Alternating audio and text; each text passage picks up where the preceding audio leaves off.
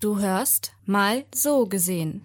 Ein Podcast, in dem sich der Gesundheits- und Krankenpfleger Madi und der Psychologe Bo über gesellschaftlich aktuelle Themen austauschen, kontrovers diskutieren sowie auch immer wieder mit Gästinnen ins Gespräch kommen. Mal so gesehen möchte zu intensiven Diskussionen anregen und unterschiedliche Perspektiven aufzeigen. Viel Spaß mit der aktuellen Folge. Herzlich willkommen zu Mal so gesehen. Wir sind heute zu dritt und ich begrüße neben allen Zuhörerinnen an dieser Stelle Madi und Sulfa. Wir wollen heute über Feminismus sprechen. Wir wollen darüber sprechen, was das bedeutet.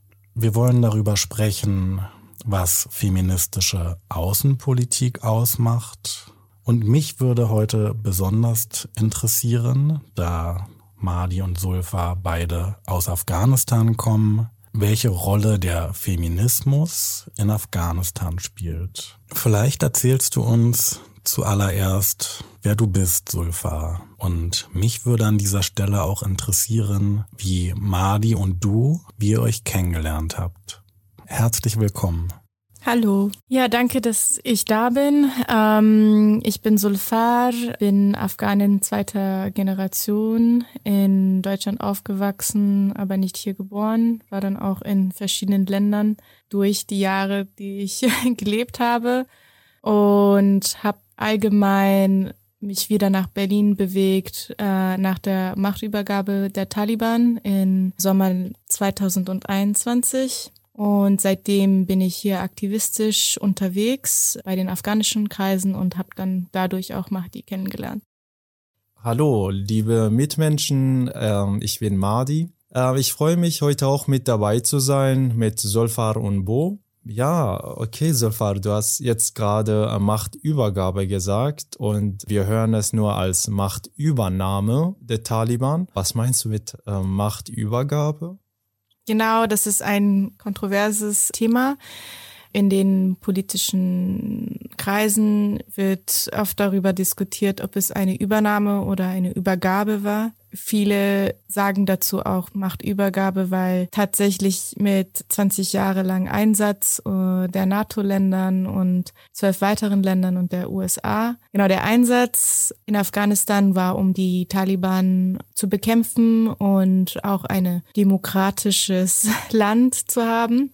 Und dazu sehen wir auch 20 Jahre später, dass dieses Land wieder übergegeben wurde an die Taliban und äh, die Übergabe war in Katar beschlossen. Seit 2019 wurde das Doha Agreement mit der USA und den verschiedenen internationalen Gemeinschaften und den Taliban zusammengeschlossen, um einen Vertrag zwischen den Ländern und den Taliban zu vereinbaren. Und in diesem Vertrag wurden ungefähr 5500 Taliban, die gefangen worden sind in den 20 Jahren, freigelassen und dadurch hat es dazu mitgewirkt, plus die Evakuierung von den ganzen Truppen, dass das Land wieder zurück an die Taliban gegeben wurde. Okay, das heißt also die ganzen Gespräche, die als Friedensverhandlungen äh, in Katar bezeichnet worden sind in sehr vielen Medien, meinst du, dass das eigentlich ein Gespräch zwischen Taliban und der Regierung war, wie die afghanische, also die damalige afghanische Regierung die Macht am besten den Taliban übergeben kann? Verstehe ich dich richtig?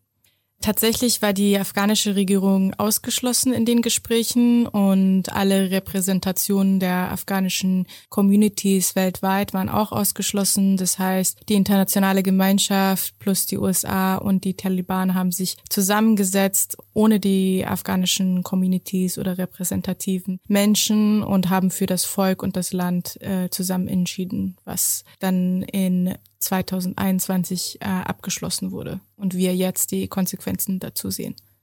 Sulfa, du hast gerade gesagt, dass du in Berlin eine neue oder eine erneute Heimat nach der Machtübernahme der Taliban im Sommer 2021 gefunden hast und dass du hier in aktivistischen Kreisen unterwegs bist. Meine Frage an dich, wie kann ich mir das vorstellen? Genau, also ich war tatsächlich davor in äh, Italien auf der italienischen französischen Grenze gewesen und habe dort mit einem Kollektiv ein Jahr lang Aktivismus gegen das Grenzregime vor Ort trieben und nach der Machtübergabe hatte ich das Bedürfnis mit der afghanischen Diaspora zusammenzumachen und habe auch allgemein in Europa geguckt, wo sind die Diaspora am meisten aktiv. Und es hat mich dann nach Berlin durch WAFO, das ist der Verband der afghanischen Vereine erst gebracht und dann habe ich mich weiterhin in anderen Vereinen erstmal ja, durch Demo-Veranstaltungen, Awareness-Building, Sensibilisierung, politische Sensibilisierung. In Sachen aktivistischen Kreisen habe ich mich auch außerhalb diesen Vereinsstrukturen weiterhin vernetzt, auch mit linken Kreisen, um zu gucken, wie kann man zusammen zum Thema Afghanistan stärkeren Druck ausüben. Und genau, bin also in verschiedenen Kreisen aktiv und mittlerweile gibt es auch ein Kollektiv, das wir außerhalb von diesen ganzen gewissen Kreisen gegründet haben und das heißt AFG Activist Collective, weil wir die Not gesehen haben, dass wir da auch uns auskapseln müssen und einfach für uns selbst als freistehende Menschen Aktivismus ähm, betreiben können. Dein Bedürfnis war es also, dich mit der afghanischen Diaspora zu vernetzen. Das hast du gemacht. Ihr habt einen Verein gegründet. Wofür genau tretet ihr ein? Das habe ich gerade noch nicht verstanden. Also was genau strebst du an?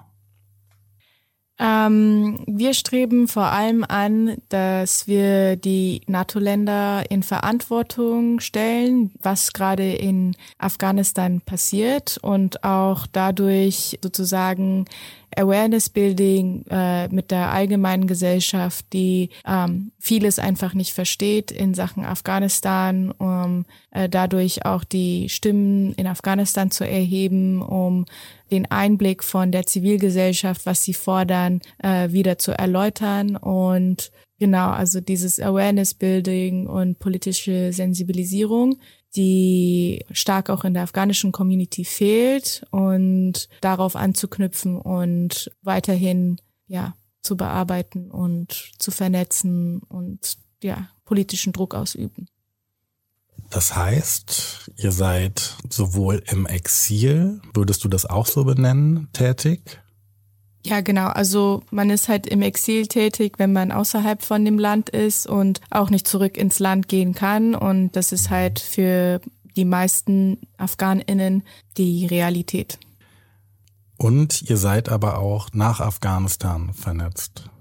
Ja, also wir sind auch mit Menschen, die vor Ort immer noch leben, vernetzt und tauschen uns aus und unterstützen auch finanziell eine Schule, die underground ist in Kabul, wo Frauen und Mädchen weiterhin versteckt äh, sich weiterbilden. Um, ähm, okay, interessant. Also man hört schon raus, dass du ähm, sehr aktiv bist in äh, sehr vielen auch Bereichen ähm, nicht nur für Kinder, sondern auch für Männer und Frauen und ich gehe mal davon aus, auch für LGBTQIL äh, plus Community. Und aber wir haben heute das Thema Feminismus und ähm, es gibt ja sehr viele Definitionen für die Begrifflichkeit Feminismus. Was heißt denn eigentlich für dich Feminismus? Welchen Feminismus betreibst du? Ähm, für mich bedeutet Feminismus Gleichgerechtigkeit aller Menschen und das geht auch außerhalb der typischen Geschlechtsidentität, die binär ist Mann-Frau und für mich bedeutet auch Feminismus Intersektionalität. Das bedeutet, dass es übergreifend ist und Faktoren wie Geschlechter, Klasse und andere Realitäten, die dazu treiben, die Unterdrückung der Menschen so gegenzuwirken. Deswegen ist für mich nicht so Feminismus, die Ideale, Männer stehen unterhalb der Frau und das ist der einzige Weg, das Patriarchat zu bekämpfen, sondern eher so, das Patriarchat bedrückt uns alle, egal in welchen Geschlechtsidentität du dich bewegst. Und die einzige Weise, das zu bekämpfen geht nur zusammen und man muss außerhalb einer Geschlechtsidentität und den Körper denken, sondern es geht eher um eine Ideologie und ähm, genau, wie gesagt, das betrifft auch stark Männer, indem sie halt nicht ihre Gefühle ausdrücken können oder indem sie auch ähm, viel darunter leiden, in bestimmten Stereotypen zu leben zu müssen. Und ähm, ja, genau, also ich glaube, es ist so eine außenwirkende und innenwirkende Arbeit. Und deswegen bedeutet für mich Feminismus eigentlich Gleichgerechtigkeit aller Menschen. Also Gleichgerechtigkeit oder gleich, Gleichbehandlung? Weil für mich ist die Gerechtigkeit, also für mich unterscheidet sich die Gerechtigkeit von Gleichbehandlung. Weißt du, was ich meine? Zum Beispiel, wenn man ein Kind vor sich hat und einen erwachsenen Menschen, dann ähm, sagt man nicht, ich behandle euch gleich, weil das wäre für mich dann ungerecht. Wenn man sagt zum Beispiel, okay, dem Kind gebe ich eine kleine Schale, so in der Essen gibt und genau so viel gebe ich auch für einen erwachsenen Menschen. Das ist für mich Gleichbehandlung, was nicht gleich gerecht ist in dem Falle, weil der erwachsene Mann braucht eigentlich viel mehr. Und meinst du, dass der Feminismus für dich die Gerechtigkeit zwischen Mann und Frau ist oder die Gleichbehandlung zwischen Mann und Frau?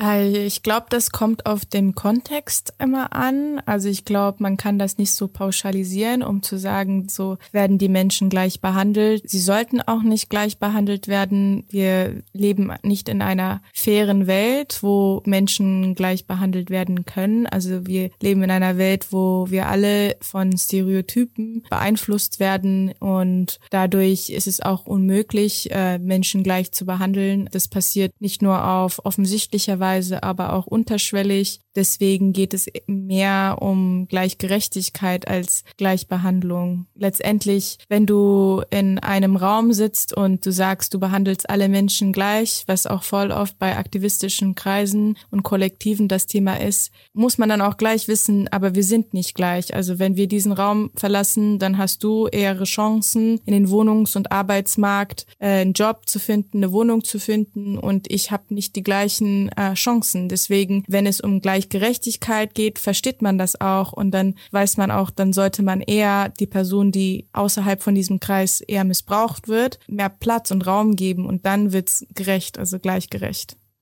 Es geht also um eine Gleichberechtigung zwischen den Geschlechtern. Der Weg dahin, wie du ihn beschreibst, sollte ein kooperativer sein. Es geht also nicht darum, jemanden über oder untereinander zu stellen, sondern gemeinsam für eine Gleichberechtigung aller einzustehen. Vielleicht wäre es wichtig, an dieser Stelle, dass wir für uns definieren, wo sehen wir noch eine Ungleichberechtigung zwischen den Geschlechtern. Könntest du darauf nochmal eingehen?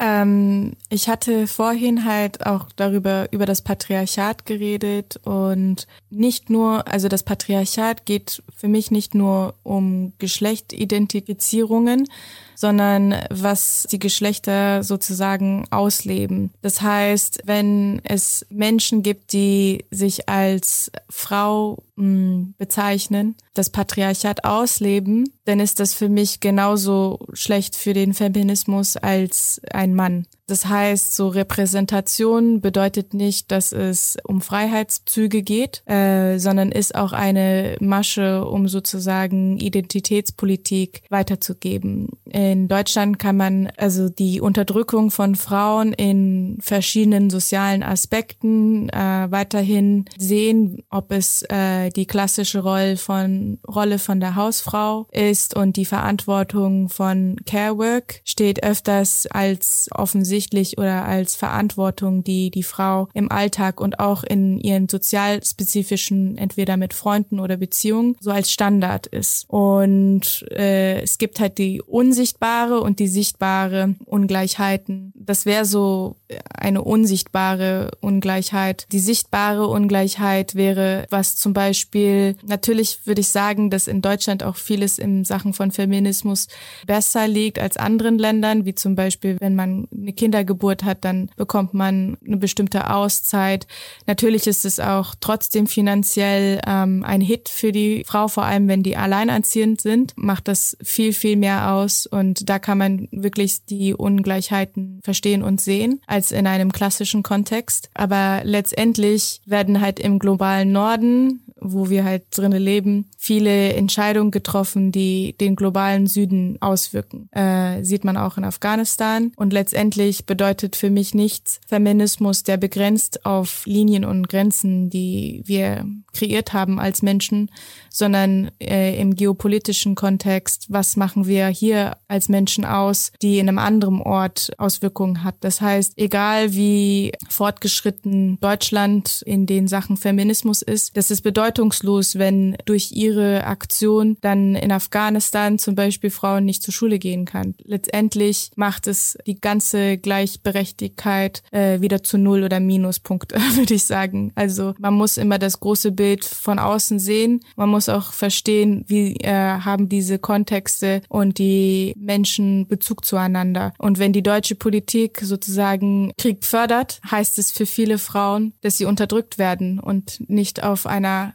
sozialen Ebene nur, sondern auch auf äh, sexuellen Missbrauch, der durch die Kriegswaffe sozusagen benutzt wird und allgemein der Körper der Frau wird auch viel als Instrumentalisierung der Politik benutzt, um Entscheidungen zu treffen. Das sieht man in Kontexten von Afghanistan oder Iran. Und es kommt immer als die arme braune Frau oder die starke braune Frau aus, um solche politischen Entscheidungen für Militarisierung einzugreifen oder nicht einzugreifen. Und letztendlich, genau, also wie gesagt, hat alles einen Zusammenhang miteinander und man kann das nicht einzeln sehen und sagen, okay, hier gibt's zum Beispiel Feminismus und dort nicht. Es geht also darum, für globale Gleichberechtigung einzustehen. Und so wie ich dich verstehe, geht es nicht darum, wer das macht, sondern vor allem, wie man das macht. Du hast darüber gesprochen, dass Entscheidungen, die wir zum Beispiel hier im Norden treffen, Auswirkungen auf den Süden haben können. Jetzt haben wir eine deutsche Außenpolitikerin, die für eine feministische Außenpolitik eintritt. Kannst du uns nochmal erklären, was du darunter verstehst und vielleicht aus aktuellem Anlass die berechtigte Frage dazu, siehst du einen Widerspruch zwischen einer feministischen Außenpolitik und Waffenlieferungen an die Ukraine? Also ich hätte eine Frage an Bo. Ähm, Bo, was meinst du denn, dass es einen Widerspruch geben könnte im Zusammenhang von einer feministischen Außenpolitik und Kriegsunterstützung durch Waffenlieferung? Was meinst du, warum das in Widerspruch sein sollte? Ich bin nicht der Meinung, dass das ein Widerspruch ist. Historisch gesehen kommt die Frauenbewegung aber aus der Friedensbewegung und ich glaube, dass es deshalb doch einige Menschen gibt, die genau darin eine Kritik formulieren. Für mich, Madi, ist das kein Widerspruch. Also wenn es um feministische Außenpolitik, was ich gerne so in, in Anführungszeichen tun möchte, ist es sehr widersprüchlich. Vor allem in Bezug zu Afghanistan, Weltpolitik, Außenpolitik bedeutet was genau, wenn man in Bezug zu Afghanistan die Notlage komplett ignoriert, was auf jeden Fall der schlimmste Ort für eine Frau und ein Mädchen zu sein aktuell auf diesem Welt ist und da sozusagen entweder das Thema ignoriert ignoriert, leugnet, leere Versprechen hält und auch keine richtige Sanktion an die Taliban-Terroristen äh, ausübt. Das für mich heißt, dass Baerbock, die jeder gesagt in, in Anführungszeichen Außenpolitik auswirkt, wird auch stark in Kritik genommen von AfghanInnen und auch IranerInnen, die in der Politik öfters sehen, dass Menschen zum Beispiel ihre Haare abschneiden und dann sich mit der iranischen Regierung weiterhin treffen treffen. Und in diesem Zusammenhang stehen wir auch in, in den aktivistischen Kreisen im Austausch, um uns äh, gemeinsam zu solidarisieren und diese Widersprüche auch hervorzuheben. Und es ist auch tatsächlich einer unserer Themen, die wir in der in Demos und auch in Paneldiskussionen sowie Teil unserer Awareness Building und politischer Sensibilisierung wieder und ständig ansprechen.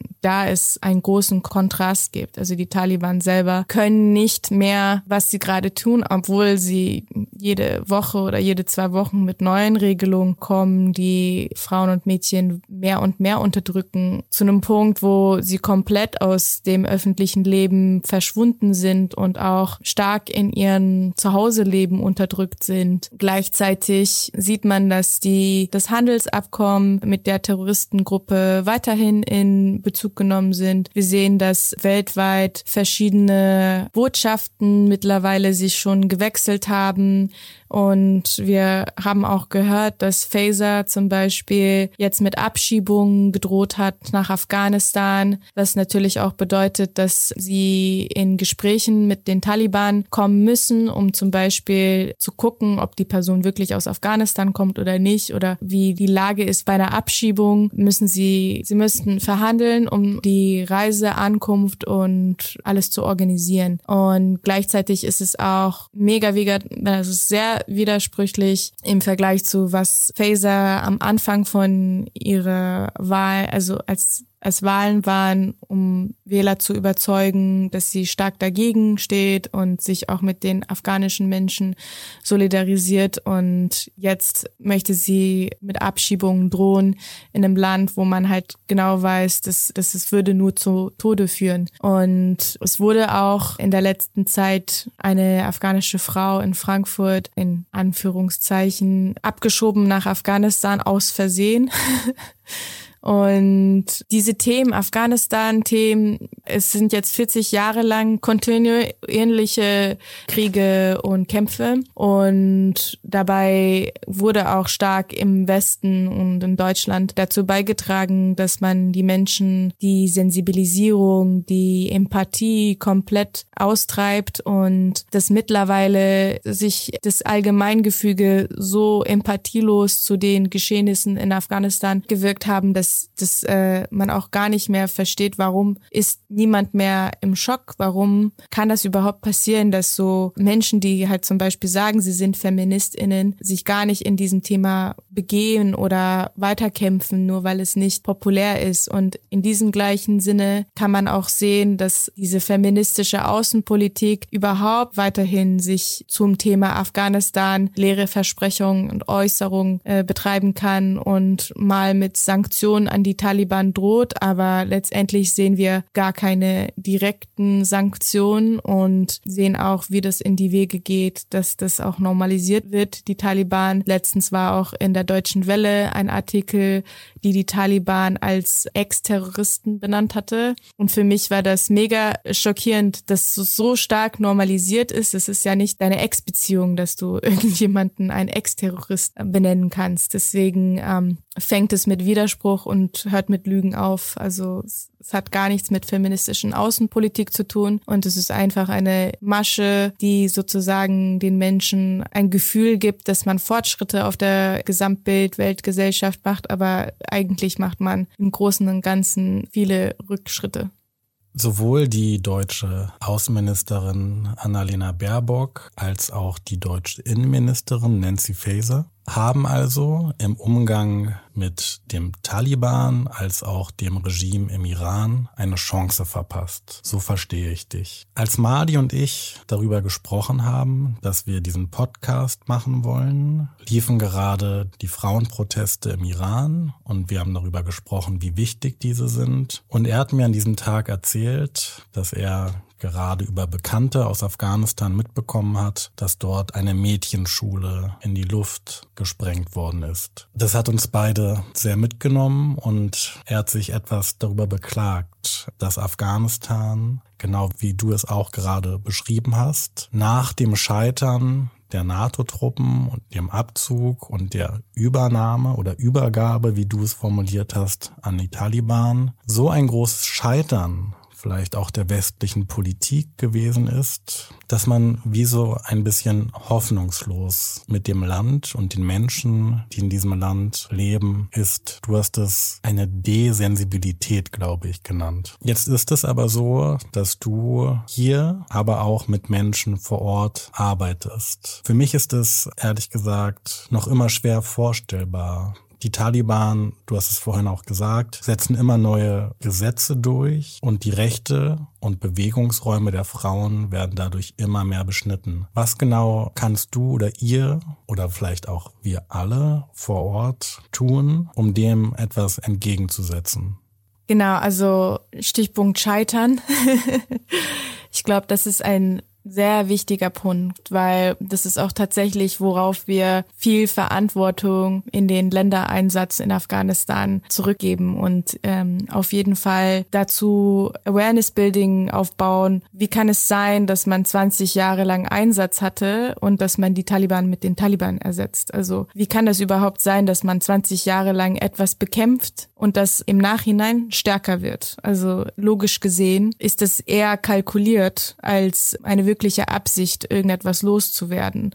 Und äh, in meiner Sicht Scheitern für wen? Also Scheitern und Enttäuschung und äh, Betrug an die afghanische Bevölkerung. Auf jeden Fall. Also es geht nicht um äh, Menschenleben, es geht nicht um äh, Frauen oder queeren Menschen, es geht nicht um die plus 60.000 Männer, die ihr Leben gegeben haben, afghanische in den letzten 20 Jahren die Taliban zu bekämpfen, das natürlich auch immer wieder hin ignoriert wird im Westen und das immerhin immer wieder auch so gespielt wird und getan wird, als ob die afghanischen Männer nichts dafür getan haben, den Terrorismus auch versuchen und weiterhin auch versuchen. Also es gibt weiterhin Männer und auch Frauen, die kontinuierlich und ständig und jeden Tag Tag die Taliban in den Bergen von Afghanistan bekämpfen. Uh, diese ganzen Menschenleben werden nicht gezählt. Es wird öfters im Westen so getan, als ob im Iran die Männer viel feministischer sind als in Afghanistan und äh, weil sie gerade auf der Straße gehen. Und es stimmt wohl tatsächlich, dass die Proteste in Afghanistan auch so sind, dass es öfters nur Frauen sind und dass es schwierig ist, ähm, dass sich Männer sich in den Protesten beteiligen beteiligen. Aber das heißt nicht, dass äh, dazu nicht beigesteuert wird gegen den Taliban zu, was natürlich das absolute Symbol von Patriarchat ist, dazu bekämpfen ist. Die komplette Gesellschaft in Afghanistan und das Land hat andere Probleme wie die Hungersnotkrise. Dort können die Menschen nicht auf die Straße gehen, wenn sie abends ihr Brot nicht finden können. Ähm, es hat eine komplett andere Weise, die diese Resistenz zu zeigen, äh, ob es im Alltag Alltag ist, ob es äh, in ihrem Leid, in ihrer Not versuchen, trotzdem beizusteuern. Und genau, gehen wir zurück zum Punkt Verantwortung. Also letztendlich wurden alle Handelsabkommen entschieden und beschlossen nach 20 Jahren Einsatz äh, in Afghanistan und die Ressourcen werden weiterhin äh, in Afghanistan abgebaut. Es ist kein Zufall, dass Afghanistan Milliarden Wert von Lithium äh, in ihren Bergen hat und ähm, in Deutschland die E-Industrie auf äh, allen Menschen in den Hals aufgedrückt wird. Es ist kein Zufall, dass gleichzeitig die Strategie von diesem Land, das gut gelegen positioniert ist, von allen Orten ausgebeutet wird. Es ist äh, letztendlich stehen diese Ressourcen im Vordergrund. Diese 20 Jahre Einsatz haben äh, viele NGOs dazu gebracht, die international nach Afghanistan gekommen sind und unnachhaltige Projekte betrieben haben, selber das Geld in ihren eigenen Taschen gelassen haben und kein Interesse eigentlich hatten, Nachhaltigkeit und Selbstständigkeit für ein ähm, kriegsbetroffenes Land äh, einzusetzen. Und dazu haben sie Strukturen aufgebaut, die die Menschen dazu gebracht haben, ja, sich dazu abhängig zu machen an den Hilfsorganisationen, indem sie halt Essen oder also Nahrung oder bestimmte Strukturen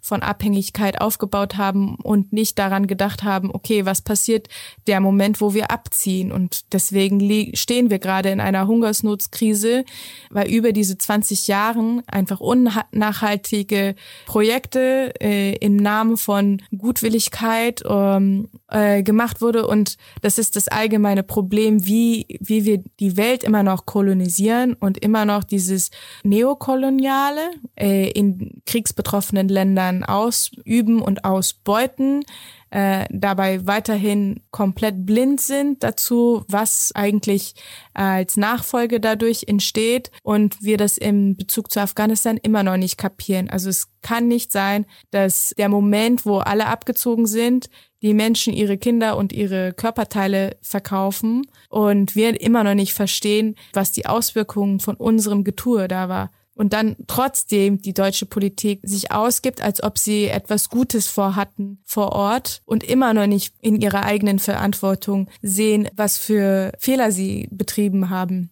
Und was mich am meisten auch aufregt, ist, okay, man zieht ab und man möchte das Land verlassen und man hat diese Steuergelder ausgenutzt von den Menschen, die hier vor Ort arbeiten, um das überhaupt zu betreiben. Also es ist ja nicht so, dass die NATO so von alleine aus dieses Geld hat und überall auf der Welt rumkutschiert und äh, Sachen kaputt macht.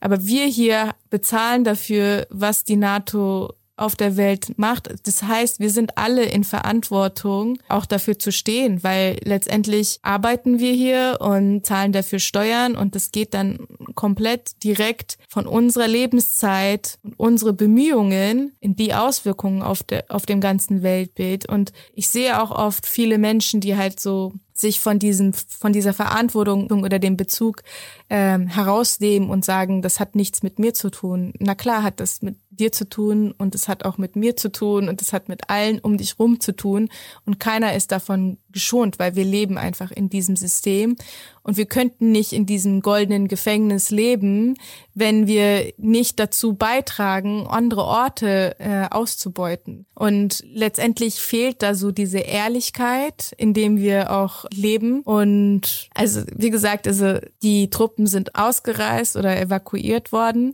und Sie haben ihr ganzes Militärequipment vor Ort gelassen. Sie haben es nicht zerstört und das haben sie sozusagen geschenkt an die Taliban. Und die sind sozusagen wie noch nie zuvor ausgerüstet, weil die NATO alle Equipments und Waffen vor Ort liegen gelassen haben. Und das wird einfach viel zu wenig besprochen. Also wie kommt es, dass diese, dass diese Waffen und dass dieses ganze Equipment dass jetzt genau die Menschen, die auf der Straße sich aktivistisch ausüben, das sind deutsche Waffen, die als Geschenk zu den Terroristen gegeben sind, wo sie Menschen unterdrücken, die sich für Frauenrechte oder überhaupt Menschenrechte einsetzen ja als Unterdrückungsmethode benutzt werden. Also das ist so das Paradoxische überhaupt in dem Allgemeinen, wie steht Deutschland und die NATO-Ländern in Verantwortung, was bedeutet Außenpolitik und wie ist es überhaupt anders jetzt als vorher. Du hast gerade gesagt, dass alle Menschen, mit denen Steuergelder die ganzen Waffenequipment in Afghanistan finanziert worden sind, beziehungsweise auch der Krieg dort äh, finanziert wurde gegen die Taliban oder die Ausbildung äh, bei den afghanischen Soldaten. Du hast gesagt, für all das sind diejenigen auch verantwortlich, die dafür Steuern gezahlt haben. Und jetzt ist meine Frage, ähm, du hast gesagt, es geht sie etwas an. Und da wäre meine Frage, okay, das wollten sie bestimmt nicht, dass Krieg irgendwo auf einer Seite der Welt äh, getrieben wird, aber was können sie jetzt machen, um ihren Protest zu zeigen, um vielleicht sowohl früher als auch jetzt hier nochmal zu sagen, wir haben das nicht vergessen, das war ein Verbrechen von unserer Regierung. Und wir sind dagegen und wir sind nicht einverstanden damit, dass unsere Steuergelder so verschwendet worden sind oder gar schlimmer, also für so etwas Böses eingesetzt worden sind. Was können Sie machen?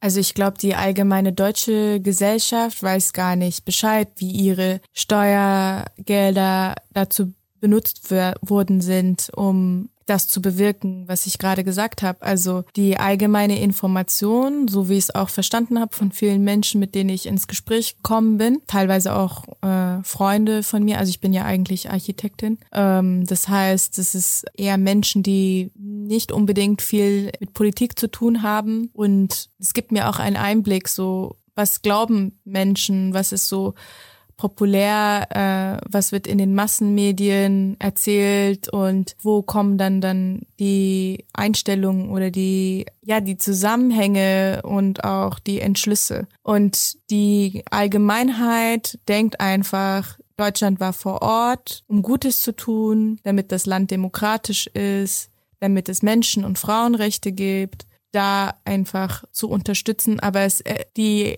Unwissenheit, wie viele Kriegsverbrechen mit den deutschen Soldaten und Kommandeure äh, beschlossen worden sind, wie sie kooperiert haben, dazu beizutragen, Menschen zu töten und das nicht ins Licht zu bringen. Vieles Unterschiedliche, auch die korrupte NGO-Verhaltensweise in Afghanistan, ihre schlechten Auswirkungen und auch ihre Unnachhaltigkeit und auch ein großer Beitrag zu unserer jetzigen Krise wird alles nicht besprochen und auch nicht in Aufmerksamkeit äh, gegeben. Deswegen ist auch die allgemeine Haltung, okay, wir haben es jetzt 20 Jahre lang probiert, wir waren vor Ort. Wie lange soll denn das noch gehen? Wir haben hier sehr viel Geld investiert. Mehr können wir nicht da investieren. Ähm, wir haben es nicht geschafft, weil die lokale Politik war korrupt und jetzt ist einfach Schluss. Und mehr müssen wir auch nicht geben, weil wir genug Probleme in Deutschland haben oder auch in Europa. Und ähm, das ist so, was äh, in den Massenmedien so erzählt wird. Und genau, und das ist ja genau, dass wir in, in unserem aktivistischen Kreisen versuchen zu erläutern und auch machen deswegen auch Demos, die in der Öffentlichkeit zugänglich sind, aber glauben auch tatsächlich, dass wir andere kreative Weise dieses Thema weiter hervorbringen müssen, weil Demos sind auch Orte, wo öfters Menschen kommen, die entweder selber schon politisiert sind oder politische Interesse haben. Sie können für viele Menschen eingeschüchterte Orte sein, dass sie nicht ganz genau sich bequem fühlen äh, in dem Kontext. Und deswegen gucken wir auch gerade eher so, wie kann man bilateral in anderen unkonventionellen oder kreativen Weisen eine Nachricht oder eine Wahrheit hervorbringen. Und es gibt da halt viele Problematiken. Also es gibt natürlich viele Vereine, die finanziell von, von Berlin oder von Deutschland unterstützt wird. Aber wenn man in diesem Zusammenhang von, wie ist Deutschland verantwortlich für die äh, Situation in Afghanistan, weiß man, dass man direkt als Radikalisierung äh, abgestempelt wird und es werden keine Räume dafür auch geschaffen. Also diese Diskurse überhaupt zu besprechen und auch anzugehen. Und genau, das sind unsere Schwierigkeiten. Okay, du hast von sehr vielen NGOs gesprochen, egal ob in Afghanistan oder in Deutschland, dass sie nicht wirklich diese Leistung ähm, aufbringen oder das erzählen, was sie ähm, behaupten oder wovon sie ausgehen. Was ist dein Vorschlag? Ähm, du hast auch von den Menschen gesprochen, die Steuern zahlen in Deutschland und nicht einverstanden sind mit dem, was mit ihren Geldern in anderen Ländern passiert gehen, zum Beispiel zu Kriegsunterstützung. Was sollen diese Menschen machen? Was meinst du? Was denkst du? Also was wäre dein Vorschlag? Wie sollen wir uns engagieren? Wie sollen sich diese Menschen engagieren? Ähm, sollen wir auf die Straßen gehen? Sollen, sollen wir demonstrieren? Sollen wir Kundgebungen organisieren? Sollen wir uns informieren? Wann, wie, wo, mit wem? Ja, was ist dein Vorschlag? Ähm, genau, also die afghanische Diaspora, die im Exil lebt, ist übermüdet und ist überstrapaziert. Ähm, einerseits äh, leben sie in ihrem Trauma oder Retraumatisierung. Andererseits befinden sich viele Menschen in einer Dauerschockphase, die im Zusammenhang mit Hoffnungslosigkeit äh, sehr entmüdigend ist. Da ist es vor allem sehr wichtig, sich zu solidarisieren und dazu beizusteuern, nicht diese Menschen alleine zu lassen. Also auch wenn man nicht so viele Afghaninnen auf den Straßen sieht, es liegt auch stark daran, dass halt die Stimmen, die man erhebt, ähm, ignoriert oder verstummt werden. Und das heißt, dass immer wieder man sich bemüht und daraus wenig oder keine Auswirkungen sieht. Deswegen ist es halt umso mehr wichtiger in dieser Zeit, wo immer noch nicht die internationale Gemeinschaft die Taliban anerkannt haben, Druck aufzubauen und ein Zeichen setzt, dass, dass die ganze Welt gegen die Terroristen steht und dass man die Situation und die Lage nicht äh, darauf wegschaut, sondern äh, weiterhin und ständig und immer wieder auf die Straßen geht, bei Demos, die man hört, sie priorisiert und anwesend ist, die Redebeiträge zuhört, dazu beisteuert, äh, mitzuhelfen. Es gibt immer wieder Sachen, die man machen kann. Zum Beispiel, man kann mit den Organisationen und den Kollektiven in Kontakt kommen und sagen, äh, wie kann ich mithelfen. Das entlastet die afghanische Diaspora nur in den inhaltlichen Themen weiterzuarbeiten und nicht mit den verschiedenen anderen Punkten, wie zum Beispiel Anmeldung von der Demo und äh, strukturelle Sachen, die eigentlich jeder Mensch mit beisteuern könnte. Äh, in dem Punkt ist es sehr wichtig, die Bühne aufzubauen für andere Menschen und sich nicht selber auf dieser Bühne zu stehen. Und das braucht die Solidarität der afghanischen Diaspora. Es ist wichtig, Petitionen zu unterschreiben, ähm, die dazu steuern, für die Menschen- und Frauenrechte die und LGBTQ-Rechte, die in Afghanistan äh, verstoßen werden, die Petition, die die Taliban in Rechenschaft stehen möchte, die Petition, die die Taliban auch in Verantwortung und die deutsche Regierung sowie die internationale Regierung in äh, Verantwortung stellt. Es ist wichtig, finanziell zu unterstützen, nachhaltige afghanische Organisationen, die versucht, Grassroots-Bewegungen äh, aufzubauen, die weiterhin versucht, Frauen äh, in dem Kontext von Afghanistan, solange halt diese Entscheidung nicht getroffen ist, äh, Underground-Projekte zu unterstützen, wo Frauen und Mädchen weiterhin äh, sich weiterbilden können und nicht durch der aktuellen Lage komplett ja außen stehen. Dann ist es wichtig, die Afghanen, die auf sozialen Medien sind, zu folgen, sich darüber zu informieren, was dort passiert, war weil die internationalen Medien nicht mehr in Afghanistan sind. Und politischen Druck und Kritik auszuüben ist einer der wichtigsten Punkte, sich äh, auszutauschen zwischen Menschen und auch in ihr, seinem eigenen oder ihrem eigenen Umfeld in Gespräche über Afghanistan und äh, zu führen, damit dieses Thema weiterhin am Leben bleibt. Und was man halt nicht machen sollte, ist ähm, Missinformation weiterzugeben, die Bühne zu klauen, das heißt, äh, sich als ExpertInnen sozusagen äh, auszugeben, wenn man selber nicht informiert ist oder wenn man neu ins Thema drinne ist. Das sehen wir auch ständig im Thema von Afghanistan, begeben sich viele Menschen, die keine Ahnung haben von dem Land und das Gefüge von dem Land, wie zum Beispiel Theresa Breuer, die ständig halt sich als ähm, Ansprechpartner fühlen und in die Öffentlichkeit gehen und über das Thema Afghanistan oder afghanische Menschen äußern. Und zumindest auch, wenn diese Menschen diese Bühne klauen, dass man denen die Aufmerksamkeit nicht gibt, die sie eigentlich verlangen und ähm, auch dafür auffordern, runterzutreten von dieser Bühne. Ja. Okay, das ist schon eine Menge und ähm, sehr viele Wege und Möglichkeiten, durch die man Menschen jetzt ähm, speziell afghanische Menschen unterstützen kann. Ganz gleich, ob in Afghanistan oder in Deutschland. Habt ihr in eurem Verein oder in eurer Initiativen auch eine Spendeaktion, dass man da finanziell vielleicht eure Initiative oder Menschen in Afghanistan unterstützen könnte? Tatsächlich verkaufen wir Jutebeutel und T-Shirts, die wir selber mit unseren Motiven bedruckt haben, durch Siebdruck, also auch handbedruckt und auch ähm, selber kreiert, um Spenden zu ermitteln. Die, das kann man auf Instagram folgen auf AFG Activist Collective und die gibt's in einem Café und die kann man dort vor Ort kaufen und die Spende geht 100 Prozent an die Underground-Schule in Kabul. Um, und wir haben auch Interesse weiterhin nachhaltige Agrikulturprojekte, die auch die Hungersnotkrise ansprechen, zu bewegen und genau sind halt dabei zu gucken, was sind Möglichkeiten, die wir von hier aus machen können vor Ort. Sehr schön. Solfar, Bo und ich bedanken uns sehr herzlich bei dir, dass du heute mit dabei gewesen bist. Hast du noch etwas zu sagen? Vielen Dank an euch. und Non-Core Azadi.